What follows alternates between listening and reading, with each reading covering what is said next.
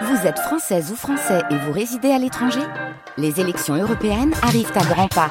Rendez-vous le dimanche 9 juin pour élire les représentants français au Parlement européen. Ou le samedi 8 juin si vous résidez sur le continent américain ou dans les Caraïbes. Bon vote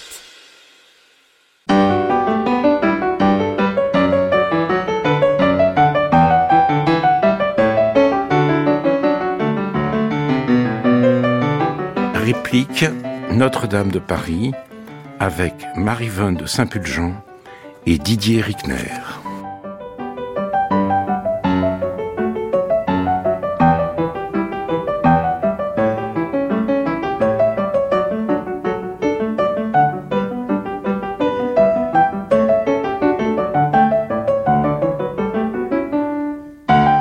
Tout le monde a en mémoire l'incendie de Notre-Dame.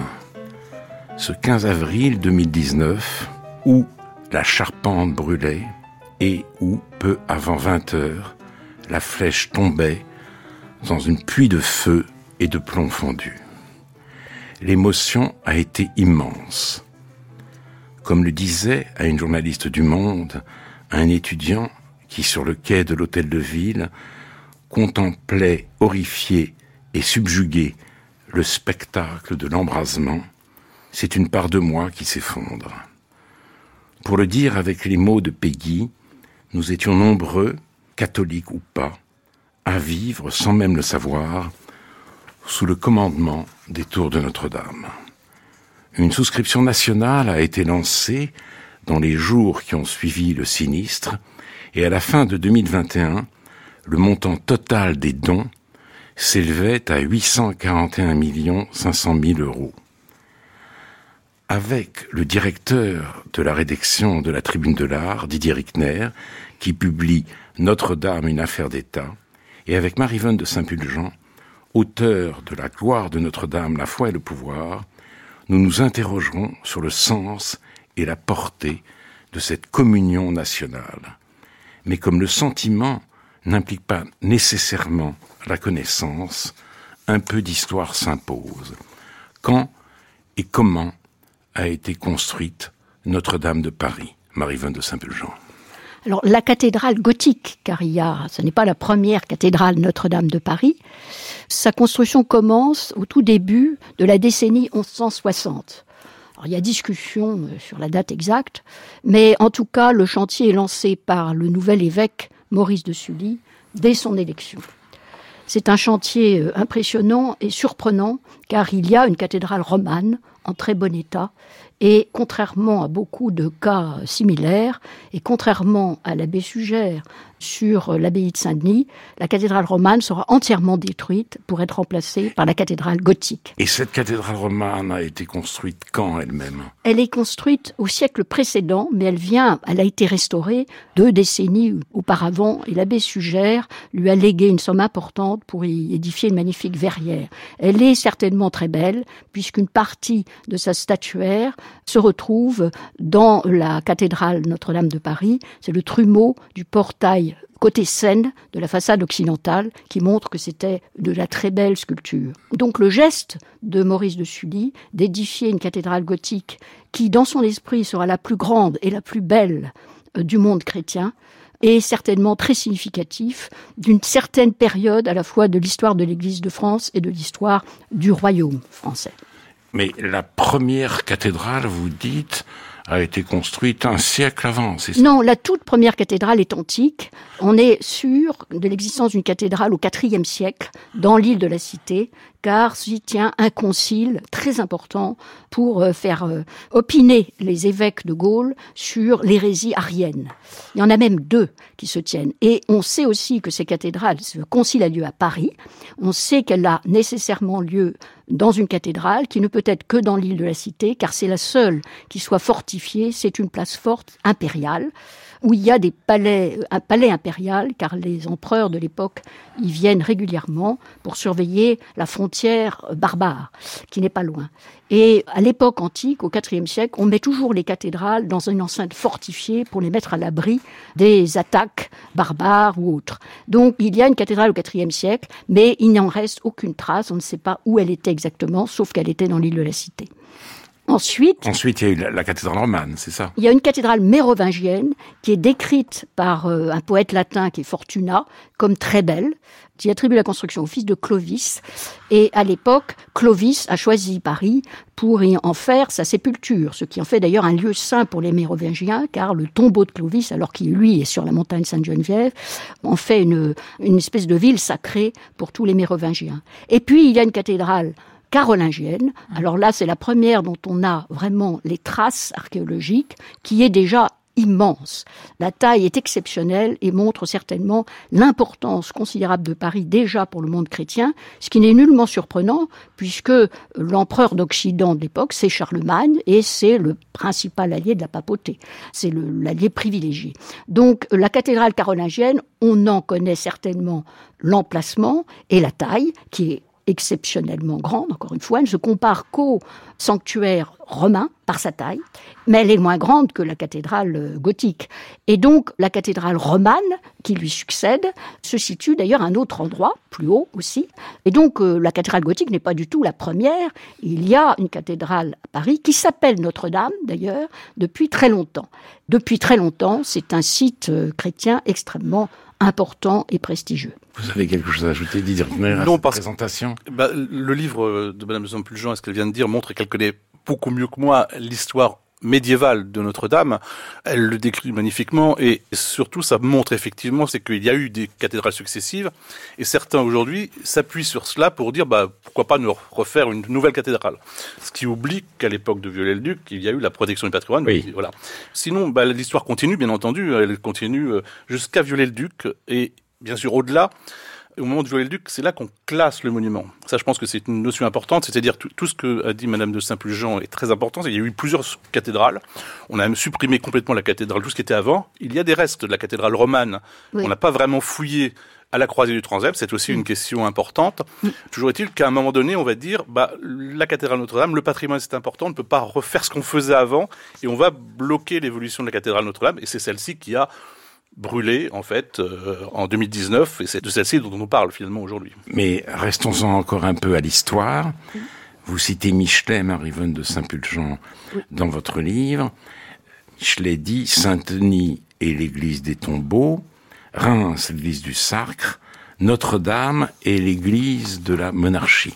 Il y a un lien, effectivement, qui s'établit très vite entre euh, Notre-Dame et la royauté, lien consacré notamment par le vœu de Louis XIII, qui, euh, en 1638, il prend euh, solennellement la très sainte et très glorieuse Vierge pour protectrice spéciale, écrit-il, de notre royaume, et nous le consacrons particulièrement à notre personne, notre État, notre euh, couronne et euh, notre sujet.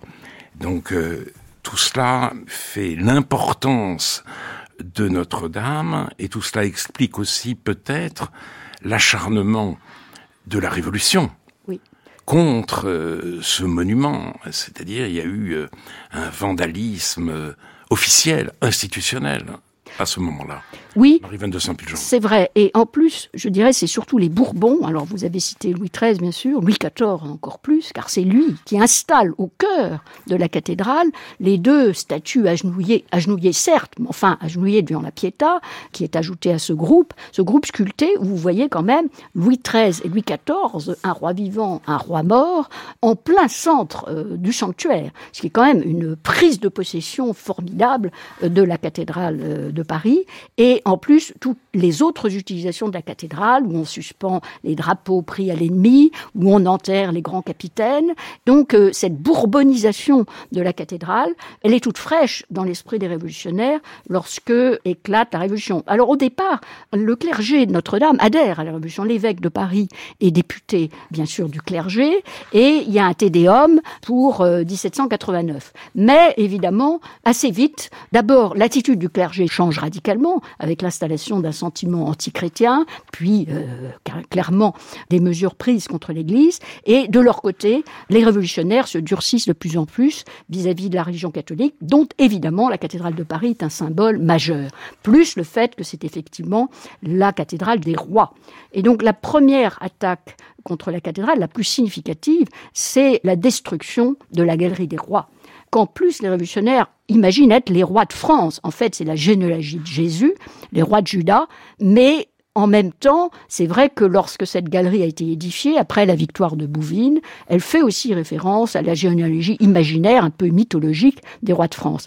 Donc, euh, effectivement, la Révolution va vandaliser Notre-Dame. Mais finalement, ce qu'elle cherche surtout à faire, c'est à s'approprier ce sanctuaire, qui est déjà tellement important qu'il n'est pas imaginé, par exemple, ce qu'on fera dans d'autres cathédrales, de la démolir. Ce que cherchent à faire les révolutionnaires, ce ne seront pas les seuls, c'est plutôt à capter la charge sacrée de Notre-Dame Paris pour substituer leur culte au culte catholique. D'où l'installation, par exemple, du culte de la déesse raison au sein même de la cathédrale, et puis ensuite, après Thermidor, avec la multiplication euh, des cultes, tous les cultes, finalement, auront leur place à Notre-Dame de Paris avant le rétablissement du culte catholique par Napoléon. Oui, et euh, le 21 janvier 1797, ai-je lu, on célèbre l'anniversaire de la mort de Louis XVI à Notre-Dame en commémorant le serment de haine à la royauté et à l'anarchie. Donc en effet, capter Notre-Dame ce qui fait que finalement, les dégâts de révolutionnaires sont limités. Et c'est le directoire, je trouve, qui... Oui, qui installe alors tous les cultes, théophiles, etc. Chacun a son jour, sa place dans la cathédrale. Il y a une espèce de répartition de l'espace, puisqu'elle a été vidée, par contre, de tous ses trésors. Alors, il y a eu un vandalisme très important sur euh, les trésors de Notre-Dame, pas seulement d'ailleurs, ceux de la Sainte-Chapelle, etc. Mais la cathédrale elle-même n'a été, que très limitativement atteinte. Il y a eu l'inscription qui a lieu à tous les sanctuaires sur le fait qu'il ne s'agit plus d'un temps chrétien, mais quand même, elle est conservée dans sa structure. Alors, il y a eu d'autres épisodes révolutionnaires. Monseigneur Affre, qui était archevêque de Notre-Dame, a été tué sur les barricades en 1848, mm. alors qu'il voulait apporter un message de paix. Et Monseigneur d'Arbois, sous la Commune, a été fusillé. Et j'ai appris aussi que certains communards voulaient mettre le feu à l'édifice. Donc à ce moment-là, on allait, on, allait beaucoup plus loin. Oui, parce que là, la cathédrale est à nouveau associée à des monarchies, celles du XIXe siècle, qui ont renoué cette alliance privilégiée entre le pouvoir et la cathédrale. Et donc, les révolutions qui ont lieu contre ces monarchies, qu'elles font tomber, évidemment, s'attaquent aussi à la cathédrale pour les mêmes raisons. C'est-à-dire que c'est une façon d'attaquer le pouvoir central. Et euh, effectivement, ils ont failli aller beaucoup plus loin, mais ce qui est intéressant, c'est que la cathédrale a été sauvée par des étudiants, par des gens qui ont vu, etc., et qui ont fait barrage de leur corps, j'allais dire, euh, pour éviter une destruction plus grave. Et alors maintenant, peut-être euh, peut-on venir à une première restauration, vous en parliez, Didier Rickner, celle qu'a tenté Viollet-le-Duc, parce que la cathédrale au milieu du 19e siècle était en très mauvais état. Il fallait faire quelque chose c'est euh, Lassus et Viollet-le-Duc, les deux architectes qui en étaient chargés. Lassus est mort, Viollet-le-Duc donc a terminé le travail. Dans quel esprit s'est effectuée cette euh, restauration Didier Rickner Viollet-le-Duc, il admire le Moyen Âge, il lit le Moyen Âge, il essaye de comprendre le Moyen Âge, il essaye de revenir au Moyen Âge quelque part. Et il explique qu'une restauration, ça lui était beaucoup proché, vous, vous le rappelez, et c'est de remettre une, un monument dans l'état dans lequel, pas forcément dans lequel il était, mais dans lequel il aurait dû être quasiment. C'est-à-dire qu'il réfléchit le Moyen Âge. Viollet-le-Duc se dit c'était comme ça, et il faut que ça redevienne comme ça, même si effectivement il l'interprète. On nous dit aujourd'hui, Viollet-le-Duc, euh, il a modifié la cathédrale, pourquoi est-ce que vous êtes contre ça Puisque Viollet-le-Duc faisait cela. Oui, il faisait cela, mais dans un un environnement qui n'était pas un environnement où on respectait d'une telle manière le patrimoine, on essayait de le sauver. C'était le, le début de la. Il faut savoir que la protection du patrimoine, ça date de 1840 euh, à peu près. Ça date du début de la première moitié du 19e siècle. C'est quelque chose de récent. C'est Guizot. Voilà. C'est Guizot qui, voilà. Guizot qui, euh, qui, invente littéralement la politique des monuments historiques. Avec un premier, une création d'un service de monuments historiques, Ludovic Vittel, le premier inspecteur, ensuite Prosper Mérimée. Il y a une très belle exposition actuellement à Compiègne. Où on parle de cela. Et c'est là qu'on commence à se dire, bah, le patrimoine, il faut sauvegarder. Je pense que les épisodes révolutionnaires qui ont tellement détruit ont forcément incité à cela. Donc, Lassus et Viollet-le-Duc, comme vous le dites, Lassus va mourir assez vite, c'est Viollet-le-Duc qui va on dit sauver la cathédrale, oui, certainement en partie parce qu'elle était en très mauvais état. Qui va par exemple reconstruire une flèche qui avait disparu au XVIIIe siècle. Il y avait une flèche, contrairement à ce qu'avait dit euh, Édouard Philippe, le Premier ministre, qu'il n'y avait pas de flèche. Si, il y avait une flèche qui était tombée, qu'on avait abattue parce qu'elle était dangereuse. Et il reconstruit une flèche plus grande, parce qu'il imagine que la flèche aurait dû être comme ça, que c'est une meilleure proportion. On peut lui reprocher si on veut, mais c'est cette flèche, c'est la restauration du Viollet-le-Duc qui a été classée monument historique quasiment tout de suite, et qui est également au patrimoine mondial de l'humanité avec les berges de la Seine. Je pense que c'est très important de, de, voir cela, que cette évolution dont on a parlé, elle est figée à un moment donné. Et quand on dit que vouloir conserver cela, c'est être euh, passéiste, pas du tout. Ce qui est moderne, ce qui est moderne, c'est la conservation du patrimoine. Oui. oui, alors justement, on a beaucoup reproché à Viollet-le-Duc cette définition qu'il donne dans le dictionnaire raisonné de l'architecture française du XIe au XVIe siècle, restaurer un édifice, ce n'est pas l'entretenir, le réparer ou le refaire, c'est le rétablir dans un état complet qui peut n'avoir jamais existé à un moment donné. On lui a reproché cette phrase, mais il dit aussi tout autre chose, qui témoigne quand même de son respect pour ce qui a été. Une restauration peut être plus désastreuse pour un monument que les ravages des siècles et les fureurs populaires, car les temps et les révolutions détruisent mais n'ajoutent rien. Au contraire, une restauration peut, en ajoutant de nouvelles formes, faire disparaître une foule de vestiges dont la rareté et l'état de vétusté augmentent l'intérêt. Il ajoute, l'artiste doit s'effacer entièrement, oublier ses goûts, ses instincts, pour étudier son sujet, pour retrouver et suivre la pensée qui a présidé à l'exécution de l'œuvre qu'il veut restaurer. Car il ne s'agit pas, dans ce cas, de faire de l'art, mais seulement de se soumettre à l'art d'une époque qui n'est plus. Oui, mais c'est ça. Il faut... de Saint-Pulgent. En fait, Viollet-le-Duc est un véritable archéologue du gothique. Il a passé des heures et des jours à explorer la cathédrale, à réfléchir dessus. Alors cette phrase, il faut la comprendre, comme l'a compris d'ailleurs Bruno Foucard dans un texte très éclairant. C'est vrai que la restauration, par exemple, de Notre-Dame de Paris a rétabli un état complet qui n'a pas existé à un moment donné parce que justement, à un moment, elle n'a jamais été dans un état restitué à une date précise. C'est exactement ce qui va se passer quand on va retrouver l'intérieur de Notre-Dame entièrement restauré et qui sera dans un état euh, parfaitement restauré qu'elle n'a jamais eu avant puisque euh, elle a été euh, le fruit de d'ajouts successifs et avec des parties ruinées, des parties neuves. Voilà, donc c'est comme ça qu'il faut comprendre la, la, phrase de Viollet-le-Duc et pas du tout ce qu'on a imaginé le dire. Et d'ailleurs, il commence par son chapitre par dire la restauration est une notion moderne. C'est pour ça qu'il la définit par rapport à des notions déjà connues.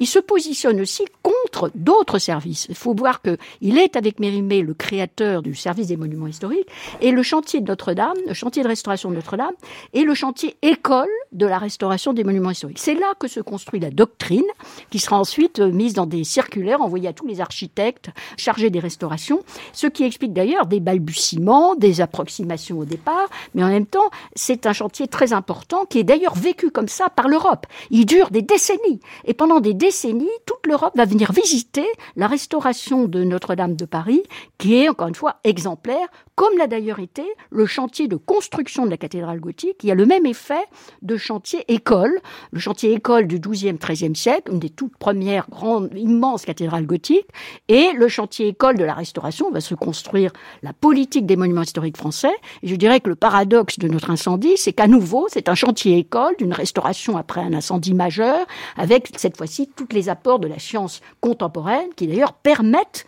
de réévaluer la cathédrale elle-même, ses premiers constructeurs et son restaurateur du XIXe siècle.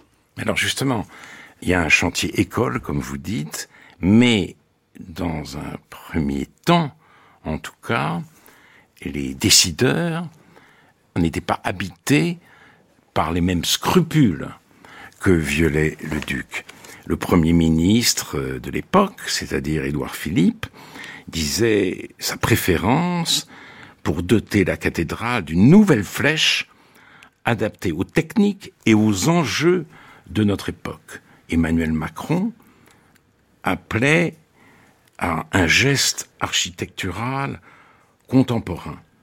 Et donc la conviction était forte que, comme vous l'écrivez, Marie-Vonne de Saint-Pulgent, les monuments historiques ont besoin d'être bonifiés par l'art contemporain pour être euh, pleinement respectables. Et on a vu à ce moment-là toutes sortes de propositions architecturales, notamment des toitures en panneaux solaires, en verre blanc ou en vitraux, ou encore aménagées en jardin public, ou en serre, ou même en piscine. D'où cette question ironique du magazine en ligne Slate, la flèche de Notre-Dame pourrait-elle devenir un plug anal vers fluo? Alors, que reste-t-il de ces propositions et que faut-il en penser? Didier Rickner. Alors, fort heureusement, pour ce qui concerne le toit et la flèche, il n'en reste rien, sinon euh, de l'humour qu'on peut faire autour de tout cela, parce que c'était quand même assez euh, grotesque de voir ces projets. Ce qu'il faut retenir, c'est que malheureusement la classe politique ne connaît pas bien ce qu'est un monument historique, ce qu'est la législation des monuments historiques, ce que sont les engagements de la France, par la charte de Venise notamment, qui n'a pas force de loi mais qui est un engagement euh, solennel. C'est très étrange euh, et, et aussi que les hommes politiques veulent marquer leur temps systématiquement, alors que, en l'occurrence, la responsabilité de l'État euh, de manière longue. L'incendie est un accident, c'est sûr, mais il y a une responsabilité très forte de l'État qui n'a pas entretenu la cathédrale comme il l'aurait fallu, qui n'a pas mis les conditions nécessaires à sa surveillance, qui n'a pas euh, mis les conditions nécessaires à l'intervention rapide des pompiers. Donc il y a une très forte responsabilité de l'État, une responsabilité qui ne sera jamais trouvée puisqu'il n'y a aucune enquête euh, administrative sur ce plan-là, ni même aucune enquête euh, du Parlement. Il aurait fallu une enquête, vous pensez ah, Je pense, bien sûr, mais pas selon moi. La Cour des comptes a expliqué qu'il aurait fallu une enquête administrative au moins au niveau du ministère de la Culture pour déterminer les responsabilités parce qu'il y a des responsabilités. Est-ce que c'est pas un peu dangereux de toujours chercher des responsables quand il y a des accidents? Je ne suis pas sûr parce que là, il y a vraiment. D'abord parce qu'il y a d'autres monuments qui sont en danger aujourd'hui. Il y a beau y avoir un plan cathédrale, c'est vrai qu'il y a un mieux depuis 2019 euh, puisqu'on a quand même pris quelques leçons, mais pas toutes les leçons, bien loin de là. Et quand il y a un accident, il faut quand même s'interroger, peut-être pas pour prendre des sanctions, encore que, mais en tout cas pour s'interroger pourquoi est-ce qu'on a fait comme cela et comment on aurait dû faire? Or, cette question ne s'est jamais vraiment posée. Elle n'est pas vraiment posée. Ça, moi, je pense que c'est assez grave. En tout cas, ces gestes-là, ces gestes contemporains, ont été écartés. Pas tous. C'est-à-dire, Didier Eckner On a vu, et Madame de Saint-Pulgent comme moi-même, on écrit dans nos livres que il y a deux ou trois ans, il était question de faire des vitraux contemporains, d'enlever les vitraux de Viollet-le-Duc et de faire des vitraux contemporains et de les remplacer. Ça avait été écarté à l'époque par le ministère de la Culture. Rosine Bachelot, voilà. ministre de la Culture à l'époque. Et maintenant, c'est revenu, là, depuis quelques semaines, quelques mois. C'est vraiment une attaque contre l'œuvre de Viollet-le-Duc, qui a voulu un ensemble et qu'on essaye d'enlever et de dénaturer. Ah, vous dites dénaturer, ça ne peut pas être amélioré selon vous, Directeur bah non, parce que améliorer, euh, je ne sais pas comment ils veulent, on veut l'améliorer, mais en tout cas, c'est un ensemble protégé et qui est voulu par Viollet-le-Duc. Améliorer Viollet-le-Duc, c'est déjà être assez euh, ambitieux. Oui, et puis en plus, de je crois c'est une méconnaissance du rôle des vitraux et de ces vitraux-là en particulier dans cette partie-là de la cathédrale, qui est donc euh, le cœur en fait, enfin ce qu'on voit du cœur du sanctuaire, parce que Viollet-le-Duc fait un ensemble avec ses décors et ses vitraux et donc crée une ambiance coloré, enfin une, un, décor complet. Donc si vous retirez une partie de l'ensemble, on vient de restaurer ces décors avec soin, on trouve ça superbe, et on enlève les vitraux qui éclairent d'une certaine façon. Voilà. Et puis, par ailleurs, ces vitraux du Helduc, alors on a dit, l'Élysée a dit c'est euh, des vitraux de l'époque du Helduc, non, ce sont des vitraux, on est d'accord, euh, ce sont des, des, vitraux conçus par du Helduc, et à partir de documents de l'époque, c'est-à-dire il reconstitue là aussi l'ambiance gothique, et donc il part de dessins existants, alors pas de la cathédrale, mais des saints de l'époque. Donc c'est là aussi une reconstitution historique et c'est complètement méconnaître euh, le travail alors de vieux-duc décorateur qui est très important aussi puisqu'il y a plusieurs vieux-ducs, il y a l'architecte, il y a le décorateur et ça montre que effectivement il y a cette obsession d'installer l'art contemporain pour euh, moderniser. Alors comme disait très bien Didier Ritter, en fait c'est le patrimoine qui est une notion moderne. La création continue, c'est ce qui se faisait avant. C'est-à-dire, euh, on passait son temps à détruire. Il y a des tas de chefs-d'œuvre euh, magnifiques qui ont disparu parce que les rois trouvaient que c'était passé de mode et qu'on construisait autrement. Je parle des, palais royaux.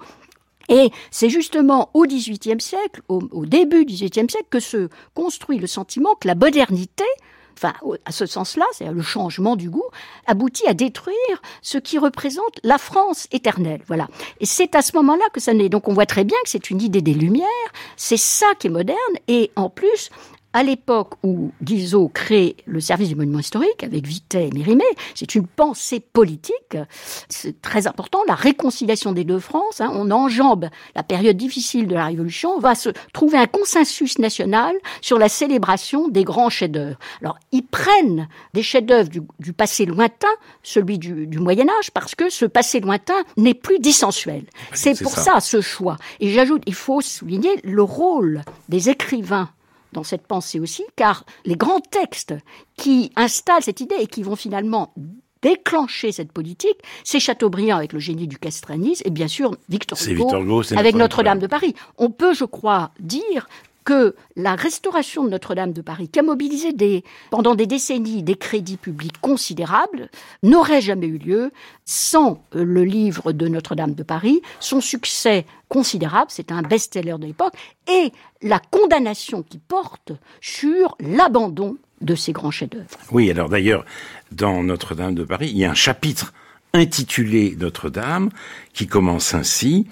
Sans doute, c'est encore aujourd'hui un majestueux et sublime édifice que l'église de Notre-Dame de Paris, mais si belle qu'elle se soit conservée en vieillissant, il est difficile de ne pas soupirer, de ne pas s'indigner devant les dégradations, les mutilations sans nombre, que simultanément le temps et les hommes ont fait subir au vénérable monument.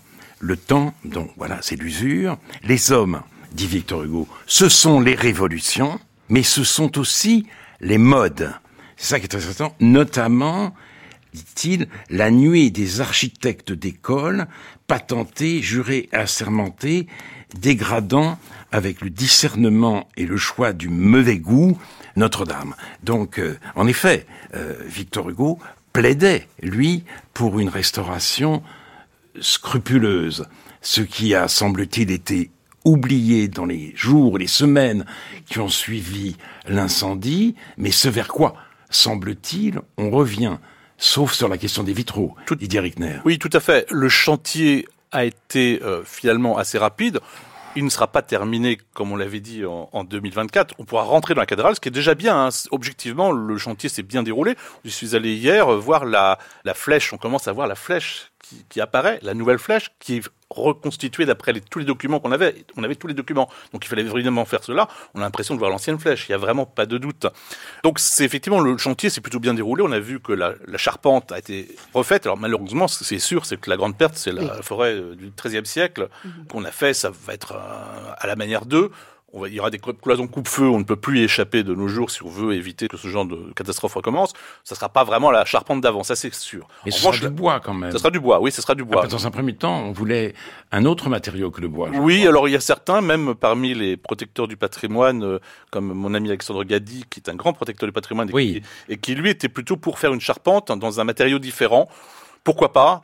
Euh, certains disent que le bois brûle plus, je ne suis pas certain. En, tous ces siècles, la cathédrale n'avait pas brûlé. Simplement, euh, il a fallu, si on avait surveillé, ça n'aurait pas brûlé. Et le fer est également un matériau qui peut s'effondrer. On a vu avec le Crystal Palace. Enfin, ce que je veux dire, c'est que je ne suis pas certain que la question de la sécurité... on a finalement choisi le bois. On a choisi le bois. Moi, je ne suis pas opposé à cela, mais c'est vrai que là, c'était vraiment une, un problème technique. Est-ce qu'on pouvait le faire en bois? Est-ce qu'il aurait fallu le faire autrement? La charpente a ceci qu'elle ne se voit pas. On l'aurait fait une charpente métallique, on ne l'aurait pas vu de l'extérieur. Mais bon, on a choisi le bois très bien. On a vu donc cette charpente se reconstruire. On va voir bientôt le toit. On, voit la flèche. C'était évidemment. Il n'y aura pas de piscine. Hein, il n'y aura pas de piscine. Non, ce qui est extraordinaire, ce qui m'a beaucoup amusé aussi, c'est quand il y avait des architectes, soi-disant des architectes, enfin je ne sais pas, mais qui expliquaient qu'on pourrait euh, enlever la voûte et puis voir en dessous. Enfin, ils oublient complètement le rôle d'une voûte, la voûte qui a protégé oui. du feu. L'incendie, c'était bien l'objectif des voûtes à ah, l'époque. on pouvait regarder ce qui se passait oui. Notre-Dame. Voilà, en fait, l'idée, c'est de mettre du verre. Mais c'est absurde. C'est absurde. Non, mais surtout, ça tient pas la route. Une seconde. On voit d'ailleurs l'image que j'ai montrée de la, du projet de l'architecte qui met une piscine. Les pignons, ils tiennent sur quoi? Enfin, ils sont en l'air, ils vont tenir tout seuls. En fait, ça tient pas. Parce qu'en fait, on nous a dit. Voilà. Et donc, ça prouve d'ailleurs une méconnaissance totale de l'art des architectes modernes sur la façon dont tient une cathédrale gothique. Ce qui est euh, inquiétant sur la formation des architectes Donc, euh, on a vu des tas de propositions absurdes où ça s'écroulerait tout de suite. Alors, sur le fer, d'ailleurs, moi aussi, j'ai dit au départ, on peut faire ce qu'on veut. Il y a eu du béton, il y a eu des, structures métalliques dans les charpentes. On prend la, la solution la plus pertinente techniquement. Et on pouvait en discuter. Mais finalement, le fer, quand ça brûle, quand ça fond, ça se contracte et ça, ça ferait s'écrouler la cathédrale.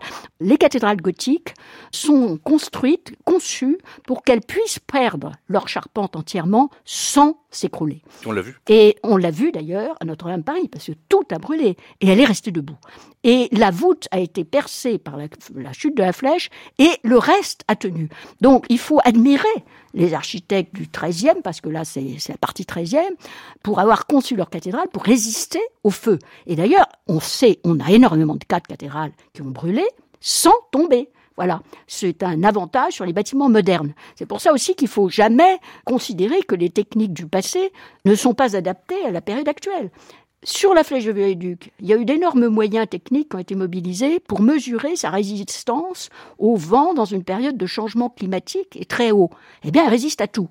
Viollet-le-Duc l'a conçu pour ça, il l'a d'ailleurs expliqué, et la science moderne ne peut que vérifier qu'il faut la reconstruire telle qu'elle était, parce qu'on sait qu'elle tient. Voilà, il y a ce discours de pseudo-science moderne qui en réalité se trompe complètement d'objectif, car les principes mêmes qui ont permis au patrimoine de résister au temps et à l'usure sont ceux que notre époque recherche, le développement durable. Très bien. Mais il y a eu cette proposition-ci, vous dites, elle ne sera pas tout à fait prête en 2024, mais euh, la maire de Paris, Anne Hidalgo, a dit que la cathédrale devait être prête pour les Jeux Olympiques. Elle a bien dit pour les Jeux Olympiques. Alors, euh, avant de savoir si c'est un objectif euh, réaliste, que pensez-vous justement de cette proposition pour les Jeux Olympiques? Qu'est-ce qu'elle vous inspire, Didier Rickner? Elle m'inspire ce que beaucoup de déclarations d'Annie Lago m'inspirent. Euh, je veux pas être trop méchant, mais euh, elle raconte n'importe quoi. Alors, c'est vrai que le président de la République n'a pas dit euh, les Jeux Olympiques. Je pense qu'il y, pensait quand même. Il y pensait, parce Il qu'il a choisi 2024. Bien sûr, pas par hasard. Donc ça ne sera pas prêt pour les Jeux Olympiques de 2024. Ça sera bien avancé, clairement, mais on ne rentrera pas dans Notre-Dame en 2024. Mais lier les Jeux Olympiques, pourrait parler longtemps des Jeux Olympiques. J'étais depuis toujours très opposé et malheureusement, euh, ce qu'on voit actuellement euh, tente à me donner raison. Opposé à quoi Aux- à l'organisation des Jeux Olympiques à Paris. Oh, Dieu. C'était une catastrophe Une catastrophe pour les Parisiens. pour les Parisiens, pour tout le monde, enfin bref. Donc j'étais opposé à cela, mais lier les Jeux Olympiques, une épreuve sportive de 15 jours, avec la cathédrale Notre-Dame qui est là depuis euh, la fin du XIIe siècle, c'est monstrueux en fait, ça n'a aucun sens. Vous êtes d'accord? Marie-Vanne de Saint-Pulgent. Oui, mais on voit bien que les champs politiques a tendance à traiter Notre-Dame comme une annexe de leur politique. Donc euh, Anne Hidalgo fait de la politique parisienne, euh, elle cherche à attirer le maximum de touristes à Paris. Elle prend, euh, non sans raison d'ailleurs, comme symbole un petit peu le monument le plus visité de Paris et l'église la plus visitée du monde. Mais en fait, si ça avait été ouvert pour les Jeux Olympiques, il est probable qu'elle aurait été protégée contre les touristes, parce que c'est évidemment aussi une cible désignée pour le terrorisme, et probablement elle aurait été fermée, ou en grande partie Oui. fermée. Mais ça montre la, la méconnaissance totale de ce qu'est Notre-Dame de Paris pour les Français. Et non pas pour les politiques, c'est un très grand monument de la chrétienté. Et Voilà. quoi qu'on en dise, c'est quand même pour les Français très important. C'est leur histoire est liée à l'histoire de la chrétienté. Et Notre-Dame de Paris en est le plus grand symbole aux yeux du monde entier. D'ailleurs, ça a été tout ce qui a été dit pendant l'incendie et son émotion planétaire, c'est qu'elle appartenait au patrimoine de l'humanité en tant que monument majeur de l'Occident chrétien. Et cela, toutes les religions le reconnaissent.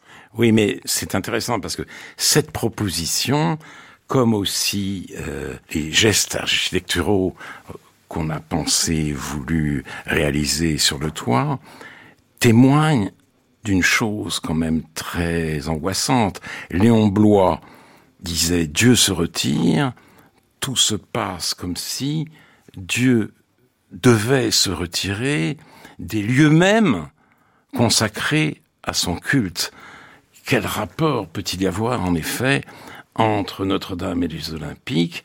Tout est placé sous le signe du tourisme et l'inquiétude devant ce phénomène est déjà assez ancienne. Oui. C'est Huysmans qui, euh, à la toute fin du 19e siècle, disait, cette cathédrale n'a plus d'âme, elle est un cadavre inerte de pierre, et il se demande si ça ne tient pas à ces visites tolérées d'indécents touristes, ces goujats de Londres, dit-il, que j'ai vus parlant tout haut, restant au mépris des plus simples convenances, assis devant l'autel, alors que l'on donnait la bénédiction du Saint-Sacrement en phase 2. Et Ruskin, un peu plus tôt, fait une remarque du même type. Il voit, il voit une agence de voyage. Qui indique que c'est l'endroit. Voilà, une indication par une agence de voyage mhm. d'un projet d'excursion à Versailles. Voilà. Et donc Huysmans... Départ Notre-Dame de Paris. Voilà. voilà, départ Notre-Dame de Paris.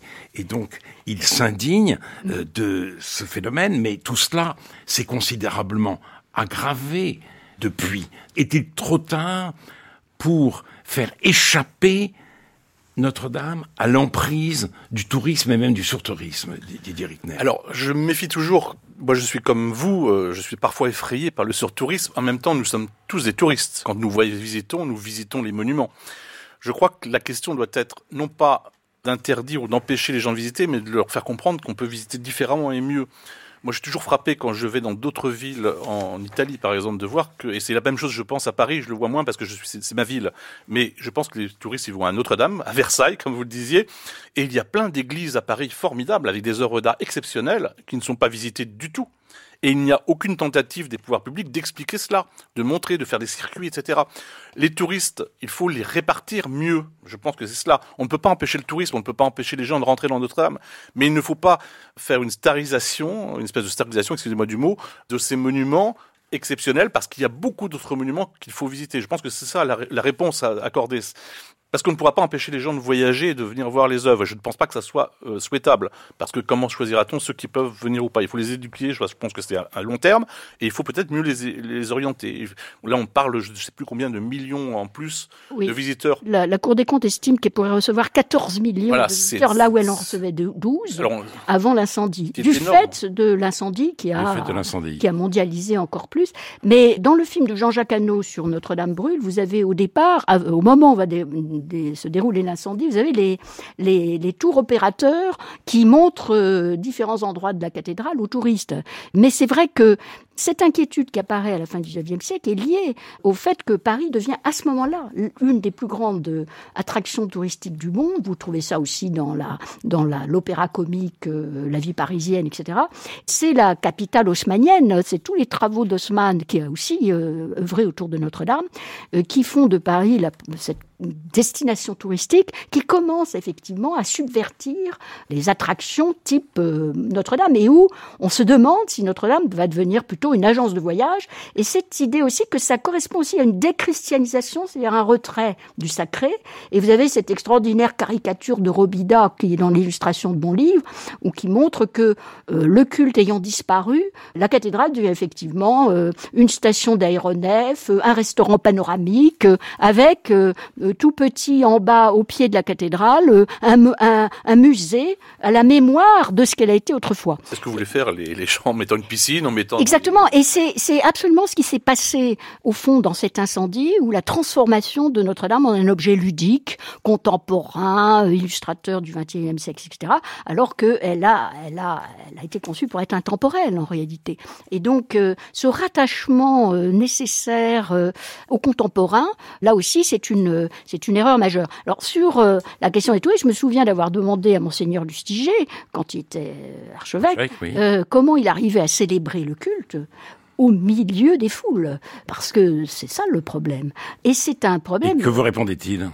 Il répondait pas. Il répondait pas. Mais justement, je cite plus précisément Ruskin, qui donc a vu une plaque en cuivre au fond d'une des niches proposant cette excursion il semble vraiment temps que Dieu se penche à nouveau sur le triste sort de sa servante, maintenant qu'elle est devenue l'hôtesse du bureau des excursions pour Versailles. Les choses se sont aggravées et on peut se poser la question, tout simplement, est-ce qu'une conversion comme celle si célèbre de Claudel, le 25 décembre 1886, devant près du pilier de Notre-Dame mm. serait possible aujourd'hui Est-ce que quelqu'un peut être visité par Dieu ou parce qu'il croit être Dieu dans ce qui est devenu l'ambiance de notre-Dame? Alors peut-être pourrait-il poser la question à quelqu'un de plus mystique ou croyant que moi, mais euh, je remarque que Notre-Dame, quand on visitait à l'époque, avant l'incendie, euh, j'avais fait une campagne photographique très peu de temps avant l'incendie, euh, coup de chance, ça m'a permis d'illustrer certains articles. Eh bien, les chapelles étaient fermées, on ne pouvait pas rentrer, on ne voyait pas les, les, les Notre-Dame, qui sont des tableaux du XVIe siècle admirables, on ne pouvait pas les voir, ou très peu. Dans le chœur, pareil, on ne pouvait pas rentrer dans les chapelles, etc. Ça veut dire quoi? Que tout le monde se concentrait au même endroit. Donc c'était très difficile, effectivement, de voir Dieu à un endroit où on était serré comme dans le métro. Or, je pense que demain, est-ce que ça sera le cas? Je ne sais pas. Il faudrait que tout Notre-Dame soit au moins ouvert pour que les gens puissent aller voir les tableaux, puissent aller voir les chapelles, etc. Parce que c'est beau. Déjà, ça décongestionnerait peut-être un peu. Maintenant, est-ce que quelqu'un peut euh, se convertir à Notre-Dame? Je suis pas certain qu'au milieu de la foule, euh, ça soit possible. En revanche, il y a plein d'églises où on peut le faire. Alors, il faut se souvenir, de se rappeler que Claudel se convertit en écoutant des chœurs d'enfants. Et en fait, euh, c'est la musique qui véhicule cette conversion extraordinaire, et d'ailleurs qui n'est pas immédiate. Il raconte très longuement qu'il lutte contre sa propre nature, mais euh, j'ai été très frappé de ça, et de même d'ailleurs euh, le rôle de la musique aussi dans le choc esthétique de Viollet-le-Duc, qui est impressionné tout jeune par les vitraux la grande, les grandes verrières médiévales et par la résonance de l'orgue. Alors, mais la question peut être posée aussi de tout ce que raconte le XIXe siècle, Gensu ou même Victor Hugo sur le silence et la nuit dans Notre-Dame. Est-ce que euh, effectivement cette euh, extraordinaire combinaison qui faisait de ce sanctuaire pour les romantiques le lieu même de la foi 19e subsiste aujourd'hui? Mais en même temps, la loi de 1905 a expressément prévu que euh, les monuments chrétiens soient à la fois affectés exclusivement au culte et en même temps ouvert à tous, car c'est le patrimoine commun. Et je pense d'ailleurs que c'est cette double vocation qui sauve le patrimoine chrétien, parce que c'est parce que l'appropriation de ces sanctuaires est faite par tous les visiteurs qu'ils adhèrent massivement, beaucoup plus que les politiques, à l'idée qu'il faut les conserver. Je crois que cette appropriation par tous, y compris des gens qui ne sont pas du tout des fidèles, pas du tout des gens de foi, de ce patrimoine, est nécessaire pour la conservation qui coûte quand même cher à la collectivité. Alors je suis d'accord par ailleurs avec ce que dit Didier Rickner l'État ne contribue pas assez, les collectivités publiques en général, et en réalité un calcul montre que compte tenu du rôle très important que ces grands monuments jouent dans l'attraction touristique de la France, en réalité, ils rapportent euh, de l'argent. Et euh, je suis d'accord aussi avec ce qu'il propose, pour refinancer ce patrimoine, il faudrait faire contribuer l'industrie touristique, qui est une espèce de passager clandestin.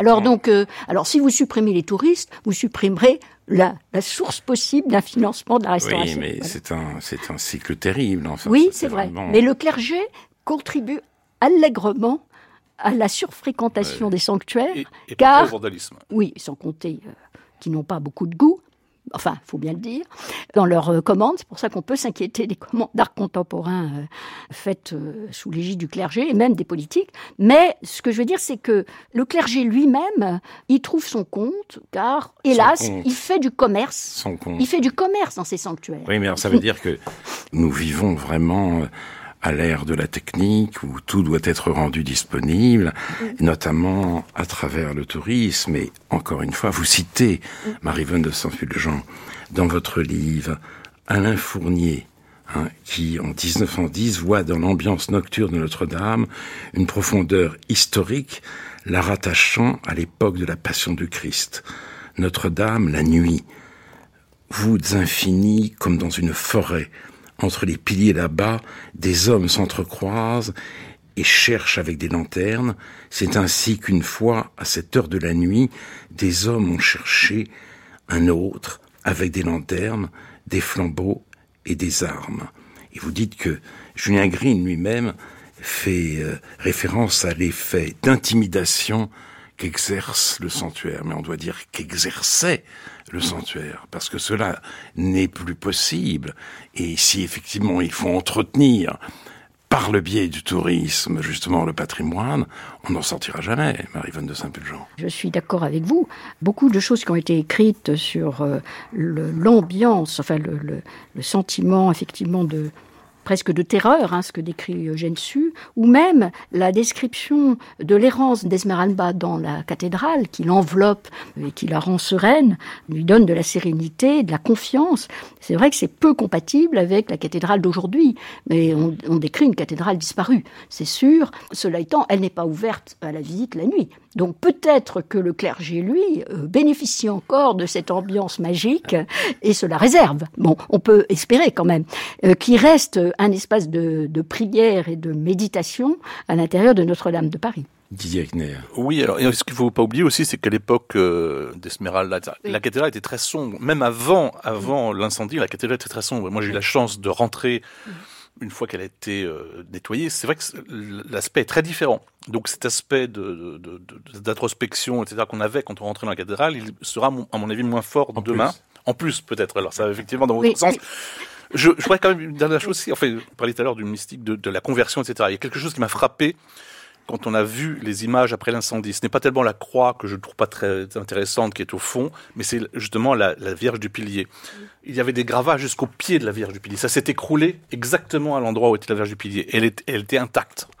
Et si effectivement quelque chose devait convertir quelqu'un, ah, ce serait ça. Ça serait ça plutôt. Ce, miracle. Ce miracle, presque. C'est vraiment pour moi, c'est presque que le cœur des enfants. Oui, mais toutes les images de la Vierge ont été préservées par l'incendie, car la Pietà aussi est intacte. toutes les Et ironie du sort, le maître-autel de Viollet-le-Duc.